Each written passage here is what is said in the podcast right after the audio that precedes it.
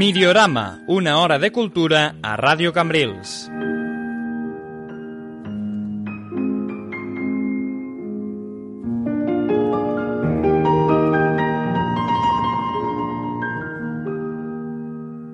Skeletor tiene prisionero a Rey Randor, señor de Eternia. Los guerreros heroicos lo rescatarán. Capturator, maestro heroico de la captura, asegura la cuerda y He-Man parte con el Escalator, su equipo de escalada. ¡Salvado! ¡No escaparé! Pero Rotar protege a sus amigos. Rey Randor, Capturator, Rotar y Escalator, el poder del universo de Mattel.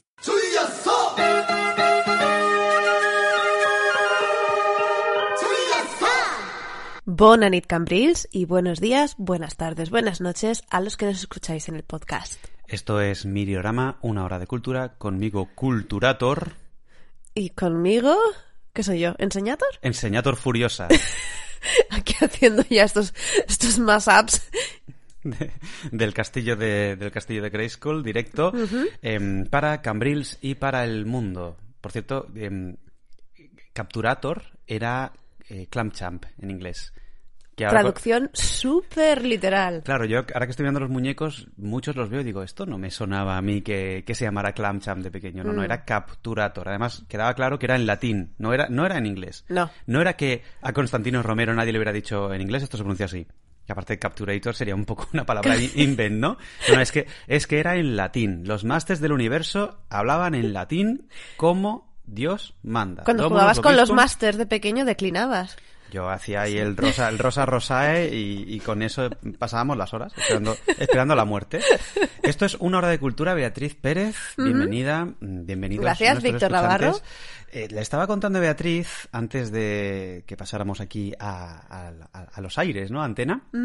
Que eh, traía hoy por fin ese audio horrible que llevaba tiempo avisando en el Discord y Beatriz me ha amenazado con poner otro que grabó el eh, sábado Sí. en el tren de Barcelona a Mataró Sí. mm, en Rodalíes eh, Sí, caldo, de en, cultivo, en el RU. caldo de cultivo perfecto para el peor corte de audio de la historia Que confesaré que lo tengo guardado en el móvil como infierno. yo me lo he guardado como pánico en el transiberiano cuento yo primero mi historia cuentas tú la Cuenta, segunda cuéntate ¿Quieres la tú antes? No, no, no, por favor. Vale, yo lo que os quería contar es que eh, mi padre, no hace muchas semanas, me contó, así de, pues, como de, de pasada, ¿no? Como si fuera un detalle menor, que tiene un, un amigo que hace tiempo, cada día, en estos WhatsApps de padres, ¿vale? Que se reenvían cosas y, y WhatsApp de tías y estas cosas, ¿no? Eh, que cada día, puntualmente, cada mañana, le envía el mismo mini vídeo. Es un mini vídeo de TikTok. ¿Podrías describir, Beatriz, lo que hay en pantalla? Le estoy enseñando el vídeo a Beatriz. Ya, ya la pantalla es bastante creepy. Em, es difícil de describir, pero diré como el horror vacui con un baby born. Sí, parece un muñeco de estos ribbons, pero con los mofletes muy caídos, como con cara de perrito. Sí. Bueno, pues es como un eh, juguete de bebé con un gorrito rosa Y con, Con especie de trenzas. trenzas. que tiene en una asimismo palma- también tiene como un osito. Es como un bebé micro que está en la palma de una mano. Tiene un osito, entonces le das al play y se empieza a mover de una manera muy uncanny valley que da mucha grima. Puedo compartir el, el vídeo en el Discord. eh, los que estéis en Discord, no, no salgáis cuando lo comparta. Y voy a poner el corte de audio de lo que dice el bebé. Bom dia! Bom dia! En el vídeo pone Bomb Gia y luego hay un eh, smiley, un emoji con la boca abierta feliz y los ojos de estrellas rojas de mucha, de mucha alegría. Esto es lo que mi pobre padre se ve que lleva muchos meses recibiendo cada mañana. Bom dia! Bom dia! Esto se ha convertido en un chiste re- recurrente ya en esta, en esta casa con, Mm. con otros amigos íntimos a los que nos gusta torturar, Estamos- básicamente. pero a su vez ellos nos lo devuelven, nos torturan Sí. y estamos expandiendo las redes del Bomb Gia. y espero que a partir de ahora sea como nuestro santo y seña, nuestro saludo No, oficial. no, no, por Bomb- favor. Bomb Gia Cambrils. Pero tu corte es peor. El, el mío parecía insuperable. La verdad es que yo venía aquí como diciendo, hoy traigo lo peor que va. Programa de No, cultura, pero tú venías serio. con esto en la cabeza desde hace días, Mm, ¿vale? Y esto es buscadísimo. Y lo que escucharéis a continuación es un regalo del cielo eh, que por circunstancias extrañas tuvimos que coger ese R1 de vuelta a casa. A una hora en la que adolescentes que tenían unos 12 años, tendrían más, pero pa- aparentaban según tú, 12, según mi cie- 18, eh, según yo, todos con la mascarilla bajada. obviamente, todos con- fumando entre vagón y vagón. Sí, bebiendo una bebida azul que Mm. parecía un poco como zumo de pitufo, muy desagradable. Sí, Eh, sí, y, todos con ese, por favor, supongo- yo supongo que esto viene de algún futbolista, pero que alguien nos explique por qué todos estos chavales de esta edad, que son clónicos, llevan el mismo flequillo. Muy rapado por la colleja, el pelo normal por arriba y luego un flequillo muy largo a lo Daniel el Travieso. Todos estos It's niños called- it's flequillos. fashion, Brenda. ¿Y qué hacían? ¿Qué hacían, Beatriz? Oh, rapear. ¿Pongo el corte o...? Yo he dicho que no lo pusieras. No, me has dicho que lo, lo pusiera y luego te has retractado vilmente. Lo grabó ella, sacó el móvil y ha dicho, ponlo, ponlo, esto hay que ponerlo en la radio. Lo- Le voy a dar antes de que nos arrepintamos.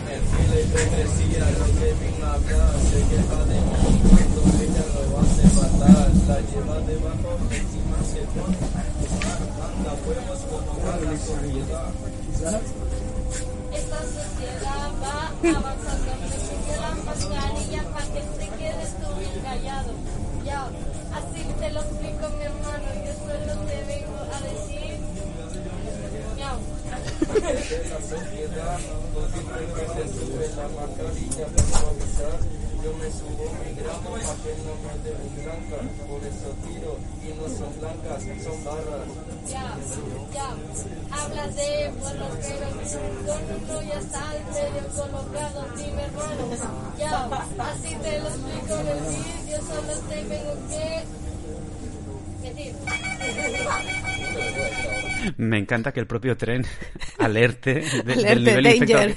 al que ha llegado. ¿eh? Danger peligro, pues así 45 minutos más o menos. Mm. Y lo peor es que estos necios, Mm. poco después, empezaron a teorizar sobre la falta de coherencia en las letras de otros.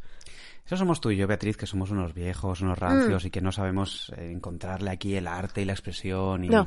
estamos ya desincronizados con, con la modernidad. Hmm. Esto es el futuro. ¿Empezamos a recomendar cultura? Por favor.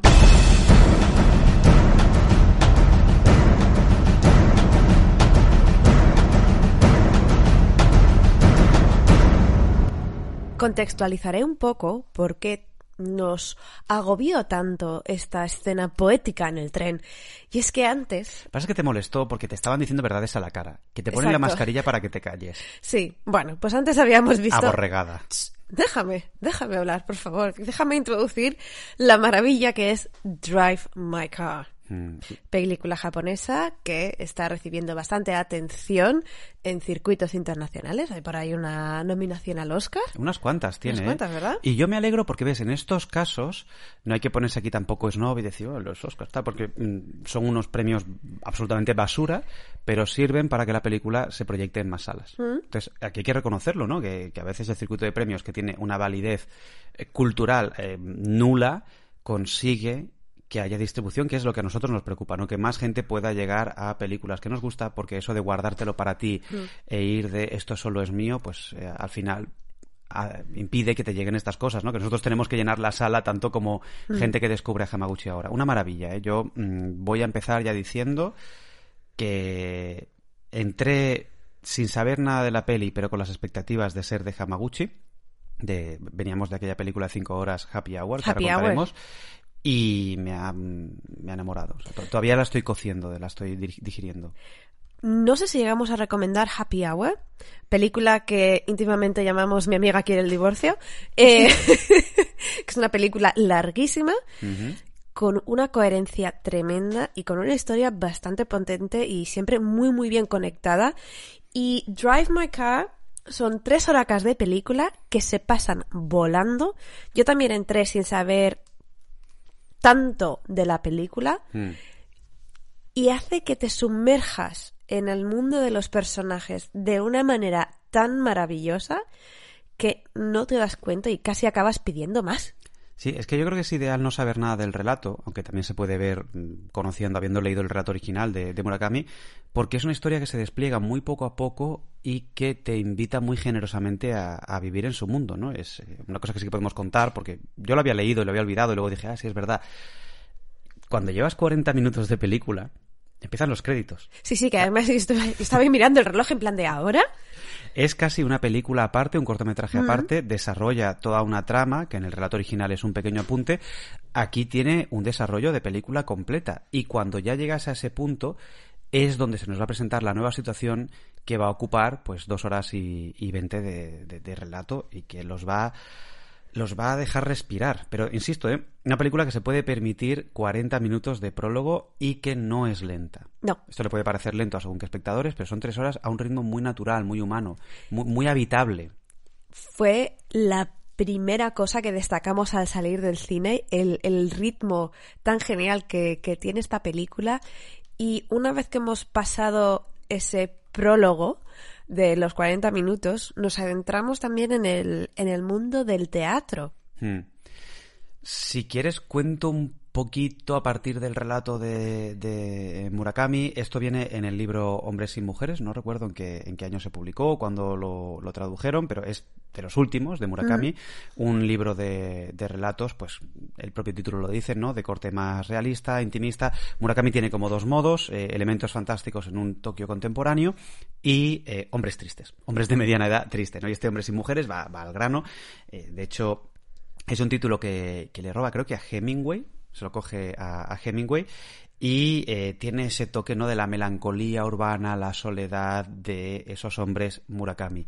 Y en este Drive My Car, el protagonista es un actor, eh, director teatral, que está trabajando en una adaptación del tío Vania de Chekhov, tanto en el relato de Murakami como en, el, eh, en, la, en la adaptación.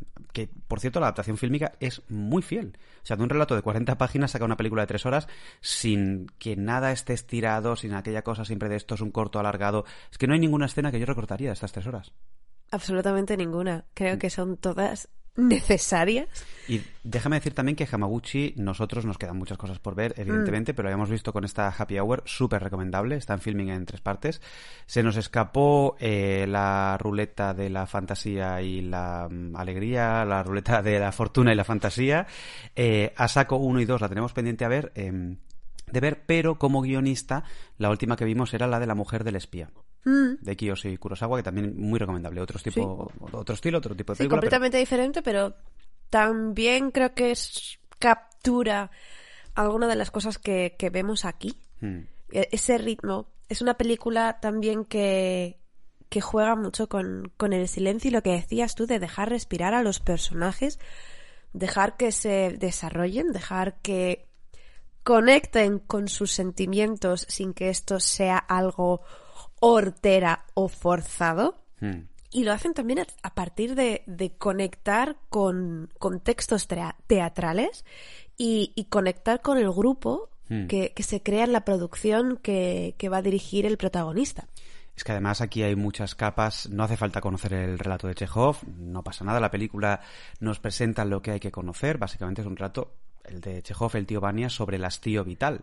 Es un, pues un texto muy existencialista, muy ruso, que nos habla de ese punto de aburrimiento de vidas que ya parecen agotadas, pero que la frase literal que repite mucho en la, en la película es todavía me quedan unos 13 años de vida, ¿qué hago con ellos? Que a mí me recordaba mucho a, a Trainspotting 2. De hecho, cuando lo dijeron en Trainspotting 2 ya dije, ostras, esto es muy Chekhov, ¿no? ¿Qué hago con la vida que me queda, no? Y mm, hay muchas capas de la obra original, la situación del protagonista, otro actor que va a interpretar el papel protagonista, que es como una especie de sustituto, sin hacer spoilers, pero sustituto literal y metafórico de, de este protagonista, que por cierto el protagonista es eh, un actor fascinante. Al Hideto yo- Nishijima, Sí, lo, lo he visto poco, pero por ejemplo salía en el teléfono del viento, Voices in the Winds, que creo que también recomendamos, y, y, mm, fantástico. O sea, es que es el perfecto protagonista Murakami.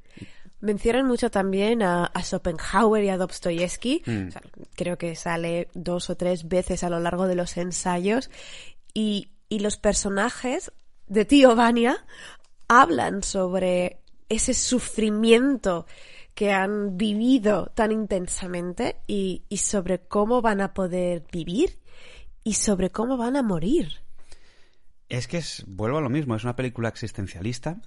No esperéis, de nuevo, eh, supongo que la gente que nos escucha ya a estas alturas sabe de, de qué va, de qué va la cosa, pero no es una película pesada, no es grave, no es pomposa, al contrario, es muy natural, pero mirando completamente durante tres horas al abismo. Y aquí te quiero preguntar yo a ti, esta, esta es una peli sin duda del trauma o de los traumas, ¿eh? porque hay una cadena de traumas Claro. y un choque de traumas entre diferentes personajes, ¿no? Y limitaciones, y cómo unos superan una cosa, otros otra, que es mm, una maravilla.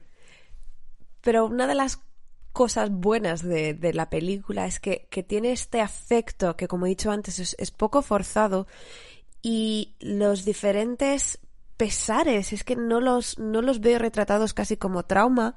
Quizás sí algo más colectivo por el hecho de que los ensayos son en Hiroshima Hmm. y que luego hay otro personaje que está por Hokkaido, ¿no? Y con todas estas relaciones igual más tensas dentro de, de la pluralidad de, de Japón, ¿no? Trauma tienen, lo que pasa es que mm, eh, pues Hamaguchi no es un director americano que vaya a clavar, de hecho hay muy poquita música, muy buena banda sonora, pero muy poquita música, y la música no subraya el trauma. Pero bueno, ya decimos que hay, hay- hay muchas capas y aparte de, de este, de este trauma y quizás sí que hay un trauma en la incapacidad de algunos personajes para comunicar sus sentimientos, para comunicar esas penas más allá de, de la dramatización que vemos en escena, ¿no? Em, a nivel colectivo, la comunicación y la interconexión entre personas que no se entienden necesariamente Mm. está muy bien encontrada, porque la producción teatral es en varios idiomas y proyectan la traducción de, de las palabras en escena, casi es, como muy operístico. Sí, es que en la- además en la película se oye eh, chino mandarín, putonghua, por una eh, actriz taiwanesa, coreano, inglés, Lenguaje de signos. lengua de signos, qué bien integrado eso, ¿eh? Y qué poderoso es ese silencio. Mm. Y además conecta mucho con una de las cosas que, que se mencionan al principio, en, en ese prólogo, es el poder de- del silencio. Mm. Y, no sé qué más contar, porque tampoco quiero contar mucho más. Estamos yendo súper de puntillas. Yo solo añadiré que, que la conductora del coche de Drive My Car, canción de los Beatles, una de las filias de, Murakami, evidentemente, eh, es Toko Miura y qué gran actriz, qué gran personaje. Es verdad que él lleva un poco más el peso del relato a nivel de presencia en pantalla, pero a nivel de eh, tema y de drama, ella para mí es la mitad de la peli. Mm. Y tiene. mm, Hamaguchi le- le- le regala bastantes escenas que dan a entender que, que sabe que el personaje es importante. Es, em, creo que un equilibrio donde parece que, es que más que conflictos lo que hay es supervivencia, supervivencia de los conflictos. Es gente que ha sobrevivido y ahora ya no sabe qué hacer. Por eso hablaba de un, de un trauma como muy apagado. El conflicto ya pasó. En esta película el conflicto ya pasó y durante tres horas vemos gente que intenta sobrevivir, que, que intenta, que intenta hablar y que casi no. Es una película muy hablada y a la vez casi no consigue decir lo que quiere decir. Y cuando hay un momento en el que dentro de un coche, pasa mucho eh, dentro del coche esta película, evidentemente, dos personajes que sostienen una conversación de repente van a estar planificados con esas, eh, esas cámaras Osu, esa mirada a cámara, esa intimidad de Osu, y es podría haber sido una ruptura de la película a nivel de estilo, pero es un entrar de por fin se habla de algo, por fin se están reconociendo cosas en voz alta, que fue súper epifánico. Es una conversación en un coche. Y luego, por ejemplo, un plano, que ya mucha gente está destacando, ese que asoman las manos por el techo solar. Muchas cosas que es que están puntuadas en el momento que tienen que puntuar y no quiero soltar mucho más. Pero es que incluso, incluso hay dos escenas de, de dejar atrás túneles Hmm. que puede ser lo más cotidiano. Puedes, puedes estar preguntándote qué, qué- estoy viendo aquí un trozo de cemento. Mm. Pero funciona. Sí. Y narrativamente tiene mucho sentido. Hay una escena hacia el final donde se ven los planos desde el coche, eh, pues eh, del, del coche hacia adelante, el coche avanzando, y a partir de cierto punto de la carretera vemos la eh, mirada Atrás, dejando sí. atrás, dejando Mm. atrás cosas. Ahí de repente hay un cambio y la película eh, toma otra, otra marcha. Te voy a proponer una cosa, eh, ya que estamos aquí tan, tan de puntillas, hay tanto que decir, simplemente deciros que es una película súper recomendable, yo creo que mm, va a estar en mi top 3 del año mm, con altísimas probabilidades. Y ya que queremos meternos ahí con el cuchillo, creo que podríamos hacer un especial algún día de adaptaciones a cine de Murakami. Toma ya. Mm, sé que Hay unas cuantas ya. Hay cuatro o cinco. Y sé Mm. que hay mucha gente que Murakami le aburre, le parece un tópico y tal, porque como tiene tanta fama y además comete ese gran pecado que es repetir sus temas, cosa que a mí me parece totalmente natural, pero hay gente a la que le molesta. Y también hay gente que lo cancela, pero eso es otra cosa también. Pues, Eh, ¿qui- eh, ¿Quién no está cancelado hoy en día? También. Menos los del tren que rapean, eso, porque esos dicen las verdades. Pero yo, yo creo que podríamos hacer ese especial y si quieres lo dejamos ahí. ¿Mm? Drive My Car mm, lleva el sello Mirirama, eh, que es mucho más importante que el de los Oscars. no os la perdáis.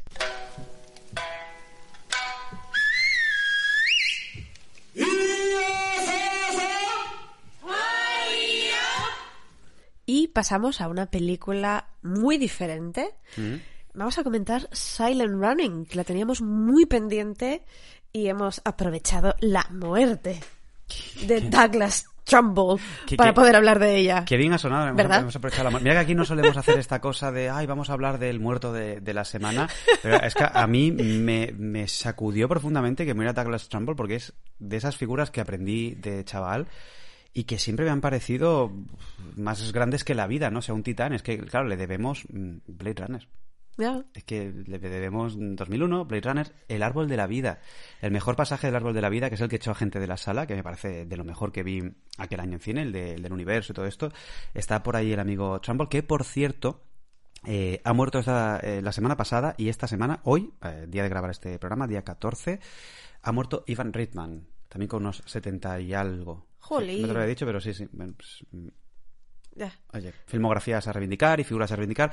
Lo que pasa es que nosotros Silent Running la vimos el año pasado, tenía que haber entrado en no sé qué programa, al final no entró, y teníamos por aquí las notas guardadas. Entonces vamos a hacer esta recuperación. Eh, básicamente lo mejor que se puede decir es que es una película que se puede recomendar más allá de mm, la triste noticia de la muerte de su director, que solo hizo dos pelis. Y esta es la, la primera que hizo. Bueno, pues Silent Running es una película de, de ciencia ficción Mm. Eh, que nos lleva al espacio y a un espacio con mucha naturaleza. Sí, es una misión espacial. Eh, Silent Running es del año 72, ojo, eh, pre Star Wars, pre muchas cosas. Una misión espacial con científicos investigando cosas y una de las cosas que tienen son cúpulas, megacúpulas con ecosistemas de la Tierra que pronto aprendemos que son los últimos bosques de la Tierra. Además se ve rápido que hay un logotipo de, de una corporación, o sea, no es una eh, un experimento eh, público, no es una cosa financiada por No, el bien del privado. conocimiento, es algo privado, ya nos dan a entender que hay una distopía bastante chunga y Bruce Dern, el, el maravilloso Bruce Dern, que mirar la, la filmografía de este hombre es una fiesta de- del cine americano, y ojo, Ron Rifkin, el malo de Alias, que es un actor que a mí me gusta mucho, últimamente estoy reivindicando mucho con todos sus defectos, ¿no? El legado de Alias, Ron Rifkin, de jovencitos y eh, ellos dos, Bruce Dern y Ron Rifkin y dos actores más, eh, son cuatro científicos que están en la nave. Yo creo que se puede contar el punto de partida. Sí. Básicamente, bueno, hay un momento en el que se les ordena volver a la Tierra y Bruce Dern, que es el conservacionista, el, na- el- naturalista botánico, em, le dicen que para volver a la Tierra que tire los bosques y que se vuelvan con la nave. Y eso para él es el dilema ético más grande de su vida. Y lo que yo creía que era una película Flower Power, porque la banda sonora es de John Baez, muy hippie y todo es muy... Extrem- extremadamente hippie esos momentos, ¿eh? No, Sí. no es la Jump Baez que a mí me... Sí, para mí un poco es lo peor de la... Es lo que la gente más conoce y es lo peor. Esos números musicales con John Baez cantando sobre... Esto es muy grave, ¿eh? Ya, ya, ya, es que John Baez me encanta, pero los niños y las flores y tal, y ahí, ahí se convierte en la peli cursi que yo creía que, que era al 100% Silent Running. Pero todo lo demás tiene un lado oscuro. Mm, Evidentemente podéis imaginar la, la decisión que toma Bruce Dern mm, del copón. Claro, es que es lucha, no voy a decir contra la máquina, sino contra la corporación, Mm. contra las órdenes y, y rebelarse por mantener lo que uno ha criado, lo que uno ha cuidado y, y reivindicar esa necesidad de tener esta relación con, con la naturaleza. Es que piensa que en aquel momento todavía no se hablaba de cambio climático. El ecologismo que había era esto muy flower, muy flower power, muy hippie, muy idealista Un de la poco vuelta. Age of Aquarius aquí. Sí, eh. eh, vuelta a la naturaleza y tal, todo como muy fofo. Y es verdad que Silent Running tampoco es una película de una gran profundidad a nivel de, de- de estructura de la trama o a nivel de propuesta, la posición es muy clara, pero sí que el dilema moral me parece mucho más interesante de lo que yo anticipaba. Cómo interesante me pareció esta soledad del náufrago que tiene luego Bruce Dern, porque se queda con tres robots, a los que le pone los nombres de los tres sobrinos del, em, del pato eh, Donald. Eh. Y, por cierto, los robots simpáticos son de los primeros robots simpáticos de, de la historia del cine. Hay antes, hay muchos antes, ¿vale? Pero son muy proto Star Wars. O sea, ese momento de esos robots. Muchísimo. Mm. Son, son muy graciosos, son bastante adorables.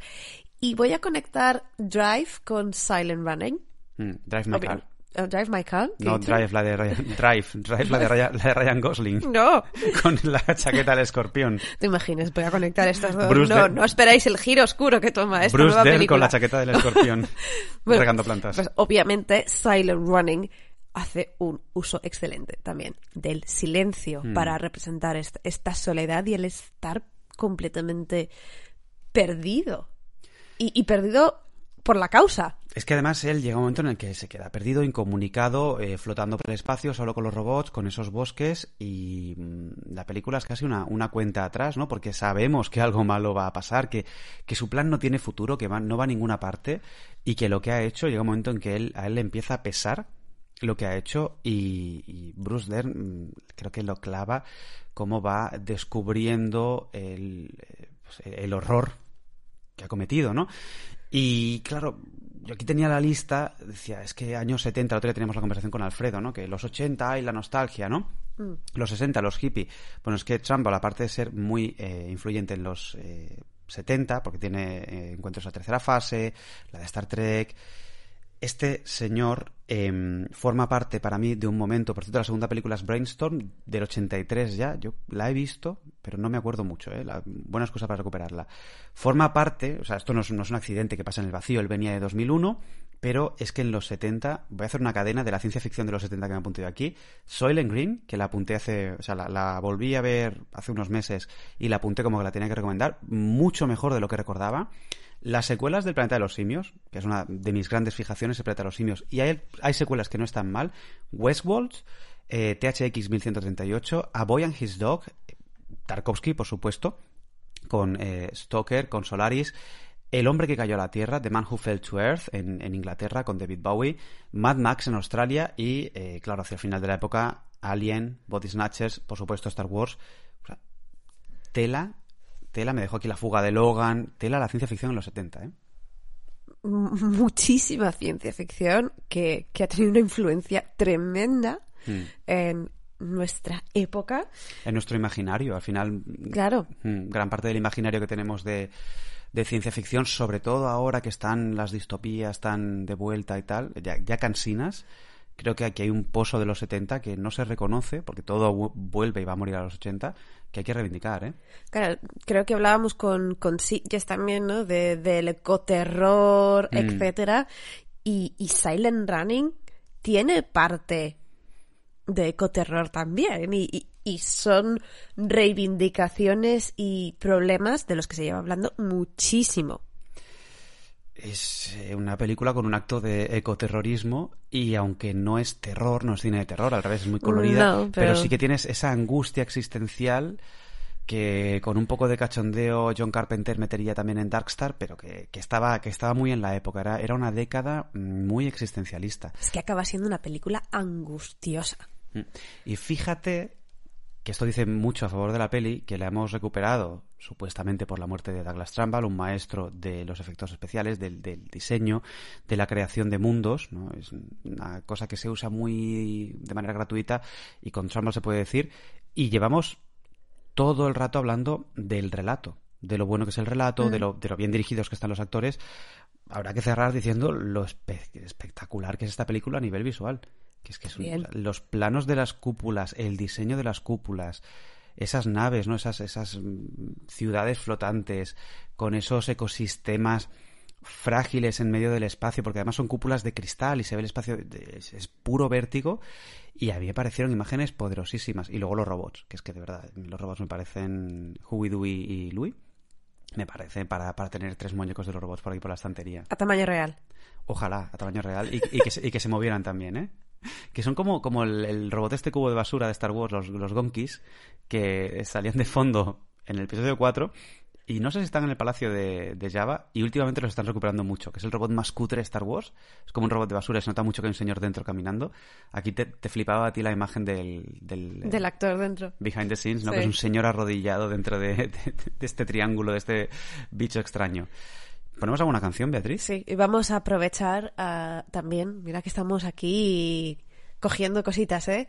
Vamos a aprovechar para poner a Joan Baez, pero nos vamos a otra banda sonora, salía en Life Aquatic, y vamos a poner Here's to You. Me encanta el referente, ¿eh? Para ti sale en Life Aquatic, para mí sale en Metal Gear Solid, también, también en Life Aquatic, ¿eh? es una película que me flipa, pero en Metal Gear Solid y el original es Sacco e Vanzetti, que es una película sobre dos anarquistas Sí. italianos con banda sonora de Morricone. Este es un tema compuesto por Morricone y cantado por Joan Baez. Bastante mejor que los que canta Joan Baez en, de niños y flores y cosas de estas. Pues aquí está el Here's to You.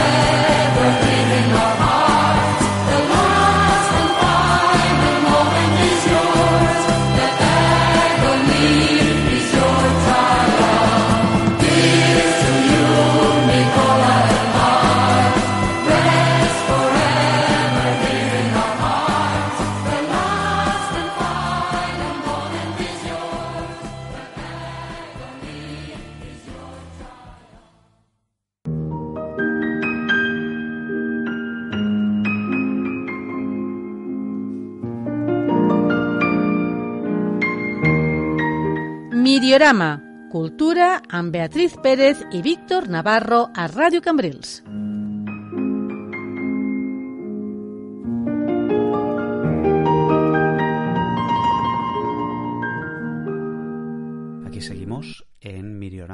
Cultura, conmigo, mm, Culturator, Conmigo Enseñator. enseñador furiosa, ¿verdad? ¿no? Sí. enseñador de, de inglés furiosa. Hemos recomendado dos películas, de momento Drive My Car de eh, película que está en todas partes, pero nosotros venimos a decir que sí, que es tan buena como se dice, y con Silent Running, que por cierto no hemos dicho en castellano era Naves Silenciosas, Sí. si no me equivoco, que, de nuevo, es un clásico de la ciencia ficción. Tampoco hace falta que vengamos nosotros a decir, oye, mirad esta peli, pero Pero si no la habéis visto, es muy, muy recuperable. sí. Y además es de estas películas que, como ya tiene un tiempo, en plataformas de estas que solo van a, a lo actual, no van a ponértela en, en- en portada. ¿A qué cambiamos, Beatriz? Pues vamos a cambiar a cómic y vamos a cambiar a un cómic que me diste justo después de que yo te dijera que me estaba leyendo un libro bien de trauma, que ya comentaremos, y me diste Convictos, que tiene todo el trauma. Convictos, que es un tebeaco francés, vamos, seguimos con cómic europeo, que nos envió Ponenmon hace un tiempo en aquella caja que os dijimos, ¿no? La caja mágica de, De de Ponenmon. Ponenmon. Y este nos lo envió como sugerencia. Dice, no, no, os tenéis que leer esto porque creían mucho en, en esta novedad. Y me alegro tantísimo de haberlo descubierto, porque es que es, eh, me pareció un bombazo de principio a fin. Me lo leí casi como un thriller y visualmente es fantástico. Es que tiene elementos de, de thriller, crimen, colonialismo. Mm, Lo, tu, tie- lo ti- lo tiene todo. es tu droga, ¿eh? con la parte colonial. Uf, Básicamente, mira, ya que estamos con, con películas clásicas y que he nombrado El planeta de los simios, una peli del mismo director de Planeta de los simios, Papillón, que yo no he visto, que va de la fuga de la colonia penal de la Guayana francesa. Pues Convictos pues ahí estamos. es la precuela. no tiene nada que ver, pero va del mismo tema antes de esta fuga con el periodista Albert Londres investigando a un preso fugado y a su historia y de paso investigando la colonia de la Guayana francesa y las condiciones de vida que tenían allí los que los que enviaban casi a morir muchas veces. Pues básicamente una gran labor del gobierno francés, quitándose a los que ellos consideraban indeseables eh, del medio y mandándolos, pues sí, pues, pues a morir a unas condiciones horribles, eh, prácticamente en confinamiento solitario. Mm. Con insalubridad extrema. O sea, Lo primero que vemos es la- la, pues, el paisaje, ¿no? Como es un paisaje de estos inhabitables, eh, todo pantanoso, Eh. selvático, con Destacan muchas enfermedades. mucho el, el olor. Mm, mm. La mugre y el hedor de, de- de la isla y ese hedor que, que te lo dan los muertos directamente. Sí. O sea, es muy agradable todo. Eh, mira, acabo de abrirlo al azar y pone: El verdadero infierno no está aquí entre las paredes de este calabozo, sino afuera, en todas partes. Sí. La, Es la cárcel es, la un- isla. Sí, sí, sí, es un, es un tema recurrente y, y también nos habla mucho de, de qué pasa cuando estos ciudadanos franceses salen de la cárcel en, en la colonia y se encuentran con que no tienen absolutamente nada y absolutamente a nadie. O sea, Mm. están ahí completamente abandonados, sean o no culpables de sus crímenes. Sí, porque el cómic empieza con, aquí nos dice eh, la primera viñeta, Guayana Francesa, eh, 1923, y la primera frase del narrador, que es el propio protagonista, me llamo Dieudonné, creo que se pronuncia Dieudonné, he sido condenado a pesar de ser inocente, pero si hoy estoy en esta celda es porque soy culpable de haberme escapado. Es un tipo que no se rinde, que está encerrado, pero él ya dice que es inocente y Albert Londres, el periodista real, esto está Sí. basado en una investigación real de, de Albert Londres, se empeñó en demostrar la inocencia de este hombre y en, y en investigar su vida. Que por cierto, la edición que es muy chula, eh, tiene por aquí en la, sol- la solapa interior una cita de, de Londres, ¿no? Que dice, sigo creyendo que un periodista no es un monaguillo y que su papel no consiste en encabezar las procesiones con su mano en una cesta de pétalos de rosas. Nuestro deber no es complacer, tampoco perjudicar, sino meter la pluma en la llaga. A los que estudiamos periodismo con Kapuczynski, con Orwell, pues estas cosas nos tocan la fibra. O sea, tú empezaste ya entregado al cómic. Sí, pero yo luego ya, mm, quiero decir, es- me encanta leer de este periodismo, pero es como cuando vi Spotlight, ¿no? Que luego veía a mis amigos los pobres fastidiadísimos y decía, ay, ay, ay, qué pena, ¿no? Periodista en paro. Eh, pero- o, o freelance. Sí, y redacciones, redacciones chungas. Pero em- empecé muy bien y es que además el cómic es en blanco y negro y he visto que la, la edición original en Francia, que fue en dos tomos, lo de siempre, ¿no? El tomo Sí. de unas 65 páginas de Francia, coleccionado en un eh, integral por Ponenmon, era en color. Anda. Mm, Y creo que el integral francés ya le quitó el color y me parece a celebrar que haya llegado en blanco y negro, porque es, un- es fantástico el dibujo. A mí el, el color, quizás más, más... Bueno, y el dibujo a veces también. Es que me recordaba mucho a Saco. Sí, me encanta que tu referente era Saco. Yo estaba pensando en Mike Miñola, sobre todo porque es un cómic dibujado en sombras y es mucho negro con figuras eh, recortadas en blanco. O sea, es, es un blanco que borra parcialmente esa, esa oscuridad. Es verdad que hay algunas páginas muy llenas, una cosa muy francesa, no muy, muy europea, que hay eh, cinco filas, no sé, demasiada página, porque está hecho para página grande, pero consigue el dibujante, que no lo hemos dicho, los autores son Betuel y Y Perna, Perna. Que, sean páginas muy legibles, ¿vale? No está nada recargada, porque además dibujan mucho barras, barras de, de luz, ¿no? La sombra, la sombra en las caras, que todo el rato remite a la reja de ese penal que incluso cuando no están en el penal eh, tenemos en nuestra cabeza. Estamos también pasando un poco de puntillas, pero es una historia real, la investigación, Diogen se, se escapa de allí, al ver Londres, periodista muy tenaz, dice esto hay que investigarlo, se pelea con los jefes y por ahí van todos los tiros. Sí, también es un cómic que acaba hablando de, de la labor del periodismo y, y de cómo vender historias. Porque es otro de los problemas, es un poco el, el, clickbait de principios del siglo XX aquí, ¿eh? Sí, sí, sí, el comercio del periodismo, ¿no? Y este tema ahora está de moda, este personaje está de moda, ya no lo está, ¿no? Y este, que por cierto tengo aquí la información, eh, también era, era un personaje real, Eugene Diogen, tiene diferentes momentos, un momento en el que es nadie, está perdido allí, intenta escaparse y no sirve de nada, cumple 14 años en, en Cayenne, en la Guayana francesa, y luego pues es la noticia de- del momento, ¿no? Y al ver Londres lleva mal tanto una cosa como la otra. Es- me encanta el, el retrato que hacen aquí del, del periodista, periodista de finales del, del 19, sobre todo de principios del 20, que por cierto, tengo aquí apuntado para decirlo, que da nombre a un premio, al premio más importante del periodismo de investigación francés. Es uno de los primeros periodistas de investigación como tal. Nelly Bly, él, periodistas que no solo cuentan la noticia, sino que se meten en ella y la provocan, ¿no? Investigan, rascan y sacan temas. Claro, es que no- nos, nos hablan de, del colonialismo, de, del anarquismo, de, de la injusticia, de, de todas esas personas que, que estaban intentando hacer algo por, por cambiar la, la sociedad y por aquellos que intentan culpabilizar de desórdenes a quien no toca. Mm. Y decíamos lo del anarquismo, que antes hemos escuchado la canción de Sacco e Vanzetti. También el retrato que hace del entorno de Diogen y por qué él acaba en la cárcel no, no es muy idealista, ¿eh? No, hay algunas eh, viñetas que acaban siendo ya casi caricaturescas. Gente odiosa me recordaba un poco a, a la balada del norte, ¿no? En cómo tiene muy claras sus coordenadas morales, pero no idealiza a ningún ser humano. Que eso creo que con un cómic histórico es muy importante. Mm. Son 120 paginitas, eh, este se, blanco y le- negro. se lee en un suspiro. Mm. Y blanco y negro, eso, plano, ¿eh? O sea, tinta negra, eh, espacio en blanco, no hay grises, no hay mucha, mucha trama, trama de dibujo, no trama narrativa, sino que es eso, un blanco y negro muy plano. Frank Miller y Sin City es otro referente para este tipo de dibujo, pero ya digo, me recordaba más a Miñola antes de, de pasarle el, eh, el color. Y creo que cuenta un momento súper interesante de la historia de Europa. Cuenta esos estertores del colonialismo. Todavía quedaba un poco, poco. Pero ya se nota que el sistema mm, se discute. Que es interesante ver cómo se empieza a discutir, ¿no? Y cómo se. Claro. Aunque se discute más bien por los franceses que envían allí que por la población local y por el tema de la colonia, pero ya hay, ya hay una grieta abierta. Sí. Se abre una grieta en la, en la historia de Europa en este momento, en los años 20. Y además que, que sigue resonando hoy en día, porque Australia con Manus Island, pues, oye... Nada malo. No, no. Morris- Morrison lo ha hecho todo bien en Australia.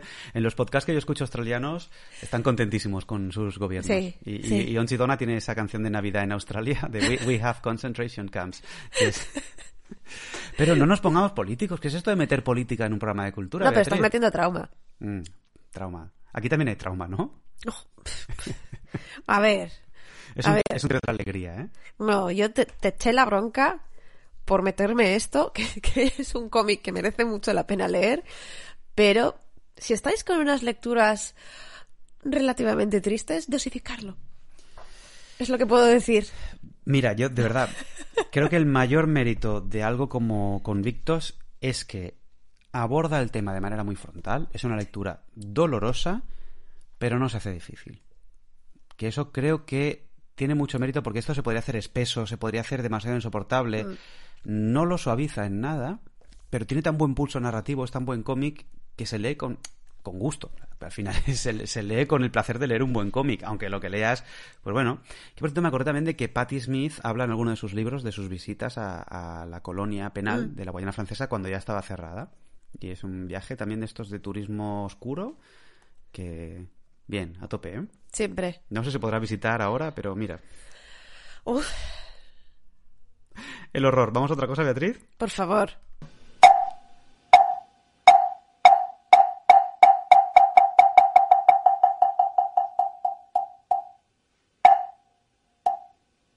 ¿Con qué seguimos, Beatriz? Madre mía. Con esto. Acabas de petar todos los transistores de- del mundo. En Cambrils no queda una radio que, que no tenga roto el altavoz. ¿Qué es eso que ha hecho ese ruido, Beatriz? Pues me he sugerido tú cogerlo de hacer el ruido, ¿eh? Que conste que yo os quería dejar los oídos y los tímpanos intactos. ¿Qué pues es? es, ¿Qué una es? muñeca, una muñeca clonete. La muñeca clonete que en nuestro Discord, vuelvo a hacer publicidad, estamos en Discord muy a tope, pasamos la lista de lo que estábamos considerando tocar esta semana, dijimos muñecas clonete y oye, han tenido bastante éxito, nos han pedido bastante. Oye, habl- hablad de las, hablad de las clonete, queremos saber más de las clonete. Las clonetes que se pegaron en aduanas, ¿cuánto? Las clonetes las compramos en una tienda del Reino Unido y fue la primera vez que nos encontramos con que ahora el- la Unión Europea, mm, las tasas de aduanas, es que no las perdona en nada. Compremos, compramos cinco, creo, además, una para ti y otra para mí, porque son muy decorativas, ahora os contaremos, y una para cada una de, de nuestras sobrinas, y tardaron meses en llegar. Mucho, estuvo mucho tiempo en aduanas, además como que se reseteaba constantemente, yo entraba a ver la aduana y no salía, luego tuvimos que pagar. Las hemos comprado de Inglaterra, pero no son inglesas. No, ¿De dónde son? son de Ghana. Son de Ghana, son, se pueden encontrar en África en general, dicen que son muñecos, no hemos estado, más que en Marrakech yo, pero dicen que están por toda eh, África occidental, en mercados, en mercados callejeros. Descríbenos la, la clonete. Pues la clonete es una muñeca pequeñita que, que imita a una niña que Bueno, tiene... pequeñita es bastante... Es, Sí. es un, un- un palmo mío, o sea, Hombre. es un bichaco, ¿eh? Bueno, pero tiene un conejito en brazos. Es como una niña colegiala con sus calcetines, sus, sus Mary Janes, los, Mm. los zapatitos estos, ¿no? Se como muy, muy, repe- corto. muy repeinadita, ella también. Y, y una de las cosas que, que más llama la atención es que se describen como algo que no es un juguete. Sí, Ah, Explica, explica aquí tú, como, como académico del juego y el videojuego, esta contradicción. Bueno, esto en realidad viene de un libro francés de una autora que creo es americana, Catherine McKinley, que tiene un libro dedicado a las clonettes, lo hemos encontrado hace poco, n'est pas un jouet, y yo creo que habla un poco de la de la importancia cultural que tienen las clonettes en África, porque realmente es, como un icono ¿no? de la infancia, y sé que hay mucha gente que lo está revalorizando, y cuenta McKinley que allí era como una cosa de poco valor, ¿no? Muy cotidiana, de, de plástico malo, y que a raíz de cuando ya hacía las entrevistas la gente decía, ostras, pues no, no, esto ha tenido mucha, mucha importancia en mi vida. Y también por un esfuerzo de McKinley de vincularla a mm, muñecos rituales, muñecos de fertilidad, muñecos tradicionales, pero bueno, al final es un muñeco, lo que no es articulado, es una figura, es una figura grande, la hay en dos tamaños. El nombre original en Ghana era eh, Onti eh, Didi Day Day, sí. o Day Day, Auntie Day Day, que eh, Auntie es la grande, y Baby Day Day, que la hicieron luego, era eh, el modelo pequeño. Una historia un poco complicada hasta donde hemos podido saber, porque el libro de McKinley no lo hemos conseguido, es un libro bastante reciente y está en, eh, en francés, que bueno, lo podemos leer, pero no lo, no lo tenemos. Y lo más interesante para mí es que Mm. son muñecas de la era colonial. Esto iba a decir, es que parece ser que se empiezan a fabricar en Ghana en 1955, no por una juguetera, una- sino por una empresa de plásticos que se llama Cane M, que tiene nombre de, rapero, de rapero de estos que envía mensajes eh, mal vistos a menores. No estoy diciendo nada de Drake, ¿eh? Que sigue en activo y la sigue vendiendo. De hecho, vende a la, a la Day Day y vende a un niño con un balón de fútbol. Entonces, es como una figura de una pieza, plástico este moldeado, baratillo, blando, con el, Es muy blandito. con el, el pito este en la, en la cabeza y pues se le ve la costura, el empaste de las dos piezas de, de plástico de, de- de la moldura, ¿no? Realmente son muñecos eso, muy, muy, muy, muy económicos, aunque ahora, como son objetos decorativos, se están poniendo de moda, pues a nosotros nos costó normal. Así Sí. que lo podéis comprar para decorar, yo creo que a muchos os va a gustar, pero ya no son el muñeco de saldo que seguramente eh, eran en África o siguen siendo en África. Tienen colores muy llamativos Mm. y yo no sé si eso en parte también es eh, motivo por el que la gente los está coleccionando como algo decorativo. Mm. Pero es que es verdad que, es- que es que son muy llamativas en, en sí. Es muy instagrameable, ¿eh? si vais a la tienda que donde la hemos comprado nosotros, que es clonetdolls.com, Hay fotos muy de Instagram y de hecho hay la historia de dos muñecos que han dado la vuelta por mogollón de países. La gente se lo va pasando, se hacen fotos con, con ellos, ¿no? Eh, creo que era Jacinda o no sé cómo, cómo la llamaban a la que se hicieron la foto. Y de nuevo era eso, pues muñeco inspirado en figuras tradicionales africanas en la era colonial, que también es una cosa que contaremos ahora, que se hacía em, con plástico en los años 50, 55 parece ser, Canem en Ghana, primer muñeco eh, producido en masa, primer muñeco, primer juguete de plástico de África. Y del 55 hasta ahora, con todo lo que ha pasado Ghana, sigue durando. Pues sí, ha, sobrevivido a todos estos cambios Mm. y también pues a, a otras industrias, ¿no? Y que, que está muy bien que, que sigan fabricándose y que sigan usándose. Sí, de nuevo, porque aquí las estamos empezando a comprar un poco a lo hipster, como cosas decorativas, pero se siguen, mucha gente dice, me la he traído de un mercado en eh, tal país eh, africano. Y lo que dicen también es eso, que hay gente que la ve como con pocos rasgos africanos. Ya entramos otra vez en lo de raza, representación. ¿Tú la ves africana? ¿Tú la ves? El No, corte de pero- pelo quizá no. No, pero claro, lo primero que pienso es este pelico, pues no, no, no pega mucho. Pero, pero no, tiene rasgos infantiles Mm. y yo no sé si pretenden que sea pues, más universal, pero no le veo unos rasgos muy, muy determinados. Claro, es que la tuya es negra, la mía es marrón, Mm. eh, también la, la roja es muy chula, y- las hay de varios colores, ¿no? Porque ahora se hace con plástico reciclado, entonces hay con estos plásticos así que hacen como iris y Mm. dibujos, dibujos raros. Es difícil ponerle un color de piel y es difícil poner unos rasgos a una cara tan de plástico con poco, con poco rasgo. Pero que sí que la moda es esa moda de los años 50 Mm. que llegaría desde Francia. Los diseños y los dibujos que podéis ver en varias páginas web, quizás la cara sí que tenga algún rasgo más africano, pero, pero en la muñeca se nota relativamente poco. Y dicen que también ahora tiene varios fabricantes, ya no solo es Canem, que hay, eh, pues, no sé si tendrá patente o, no, pero que se fabrica en más sitios, y que hay varias empresas que dedican los beneficios a, eh, pues a diferentes ONGs y causas en, en África. O sea, es- un poco un icono, se ve que el revival, aunque nosotros lo hemos comprado esta tienda inglesa, pues eh, se origina mucho en Francia Mm. Que en Francia es donde se las redescubre, entre, entre comillas, y se empieza a hablar de la Clonette Doll, eh, el icono de la Clonette Doll, ¿no? Y a ponerlo, pues eso, un poco de moda. Ya digo, el, el tamaño, yo creo que el nuestro es el grande, ¿eh? la Onchi eh, Day Day, la Baby Day Day, creo que es como la mitad de, de esto, pero se siguen fabricando ambas. El caso y la historia es bastante interesante y, y ya decimos que la muñeca en sí, yo merece la pena tenerla, es bastante bonita Mm. y aunque os parezca que es una cosa bastante hipster, bueno, Sí, estamos quedando un poco rabia porque todo esto es Instagram, decorativo, pero oye, mm, dale al pito, dale al pito, verás cómo merece la pena. A, a tapar los oídos, ¿eh? tampoco ha sido para tanto, me molesta menos esto que el rap de los colegas. ¿Te imaginas a- haciendo el rap y la música con esta muñeca en la mano? Mejoraría, ¿eh? Esta sociedad que la mascarilla... da, da, da, Hit it, hit it. Ya está, ha, No- perdido, ha perdido las ganas de vivir con este rap. Yo también, vamos a la siguiente cosa.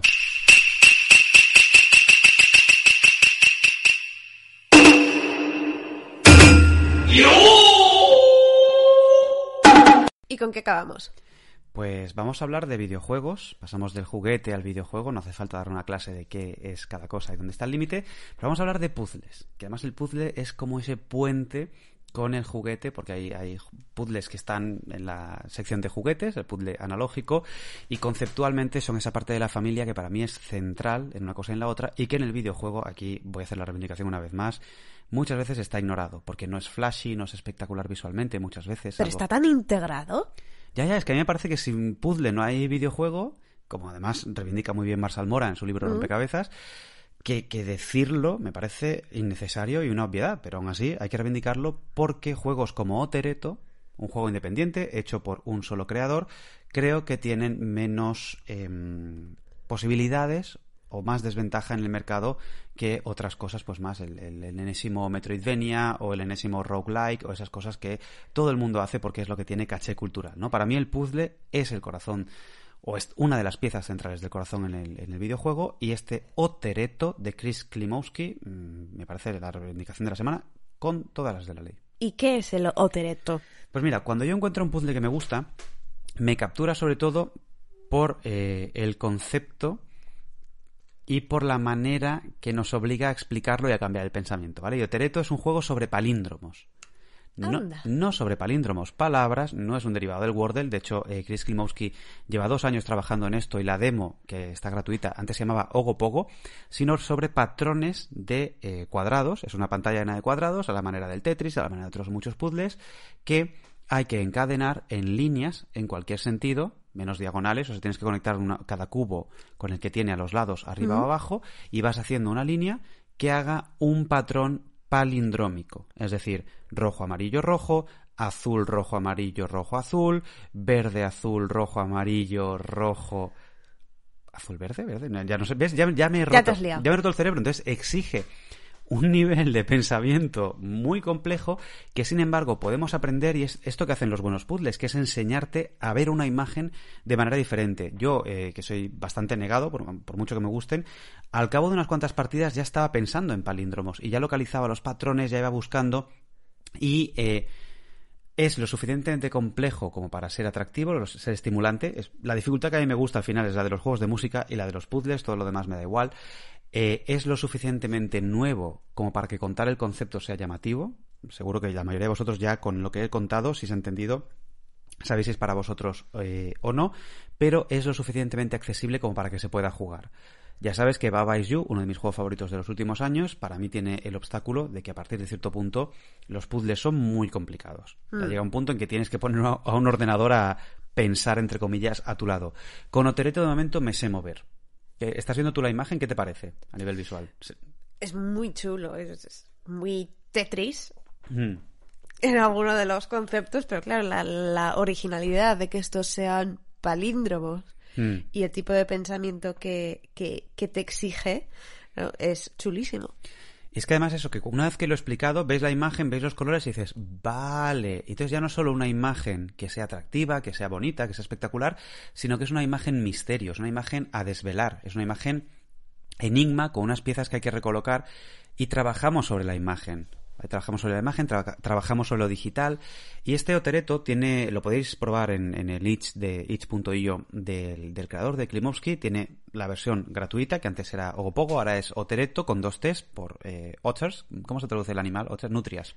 Salen nutrias de fondo, no sé por qué, seguramente porque le gustó eh, Tetris Effect y hay como una coña, todo muy subacuático con, con estas nutrias, pero eh, el modo gratuito tiene esta parrilla a lo Tetris y nos llena la pantalla de cubos. Tenemos que eliminarlos haciendo em, palíndromos y conseguir superar un mínimo de puntos para que se nos vuelva a llenar. Entonces jugamos hasta que en una de las pantallas no hacemos los puntos suficientes para llegar a la siguiente. Es decir, te dicen, para volver a llenarla, haz 300 puntos. ¿Consigues 350? Venga, una pantalla más, una pantalla más.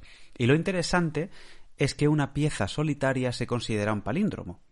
Entonces la puedes eliminar. Entonces no solo piensas en conectar lo que hay en pantalla, sino en cuáles puedes eliminar para que te aparezca, las piezas caigan, se conecten y te aparezca un palíndromo nuevo. Y ahí es donde llega ya ese nivel de eh, mente universal explotando, decir, ¡buah! Lo que estoy haciendo, he conectado 12 piezas de golpe porque me he cargado dos sueltas que parecía un error y ahora de repente hay 12 y la cadena, ¡buah! ¿no? Tienes este modo gratuito que, eh, por ejemplo, os decía Bidoña que lo puso mientras se cepillaba los dientes y casi se olvida de, cepillarse los dientes. Em, lo probaréis y seguramente haréis como yo y acabaréis yendo a la página de- del Steam, que está por 3,99, porque el juego entero trae eh, otro modo que es más eh, tipo Tetris. No es que vayan cayendo las piezas, pero cada vez que eliminamos un palíndromo, sube otro poco. Y hay que evitar que llegue arriba. Y otro modo muy chulo que es el modo puzzle. Que el modo puzzle nos da una imagen cerrada, un conjunto definido, y hay que eliminarlo de una vez, de una tacada. O sea, a lo mejor hay 20 piezas y hay que encontrar la manera, la serpiente que dibujan, para entendernos, que eh, lo elimina de golpe, o sea, el palíndromo que forman. Lo interesante es que te permite, como si fuera con papel y lápiz, dibujar encima, conectarlas, y una vez que lo has conseguido, una a una, le das a probar y te dibuja el palíndromo. Con lo que es súper exigente, es el modo más difícil, pero a la vez es el más relajado, el más analítico, y como tienes esas líneas, puedes ir conectando por partes, por bloques, y al final te sale. De nuevo, un, un punto dulce de dificultad que es súper estimulante. Se llama Otereto de eh, Chris Klimowski. Ya digo, cuatro euritos, que esto pues es... mm, No es nada. para los niños estos del, del rap, la botella esa de alcohol seguramente le había costado tres y medio, pues un poquito más que la botella de alcohol anticongelante esa que se estaban tomando. No creo que pudiera costar más ese alcohol. Seguramente no. Tengo que decir también que yo lo descubrí con la página Buried Treasure, Tesoro Enter- Enterrado, que ya he recomendado alguna vez. Yo soy Patreon de esta página. Es una crítica de eh, juegos que no tienen reseñas en ninguna otra página web y se encuentran de verdad cositas modestas y tal, pero verdaderos tesoros como este Otereto, que para mí va a acabar estando en mis juegos favoritos de este año mm, casi con total seguridad. Perfecto. ¿Mm? ¿Con qué acabamos? Pues yo pondría música. Más música. Mira lo que te digo, ¿eh? fíjate cómo estoy yo de loco. Pondría música y pondría eh, esto que es una de mis canciones favoritas de los últimos años. Apaga esto. No, no, no. No vamos a poner esto. Prometemos que este corte no saldrá más en el programa. Con, con el Sí, bomb... claro, lo mismo dijiste de Nomocop. con el- No, pero es que este me da asco de verdad. Con, con- con el bomb ya no puedo hacer esa promesa, mira lo que te digo. No. Pero eh, vamos a acabar, si te parece, con la banda sonora de Drive My Car, de Eiko Ishibashi, una señorita bastante joven, que por lo visto es música, cantante y tal. No sé si ha hecho más bandas sonoras, pero esto es como un jazz incidental, le digo, no muy dramático, no muy intenso. Y pega tanto a Murakami esto. que es- es- yo la tengo de fondo todo el día para escribir esta, esta banda sonora. Seguramente cuando veáis la película acabaréis también enganchado. Eiko Ishibashi, Drive My Car, la película de la semana, del mes, a lo mejor del año. La semana que viene más. Muchísimas gracias a todos. Hasta pronto.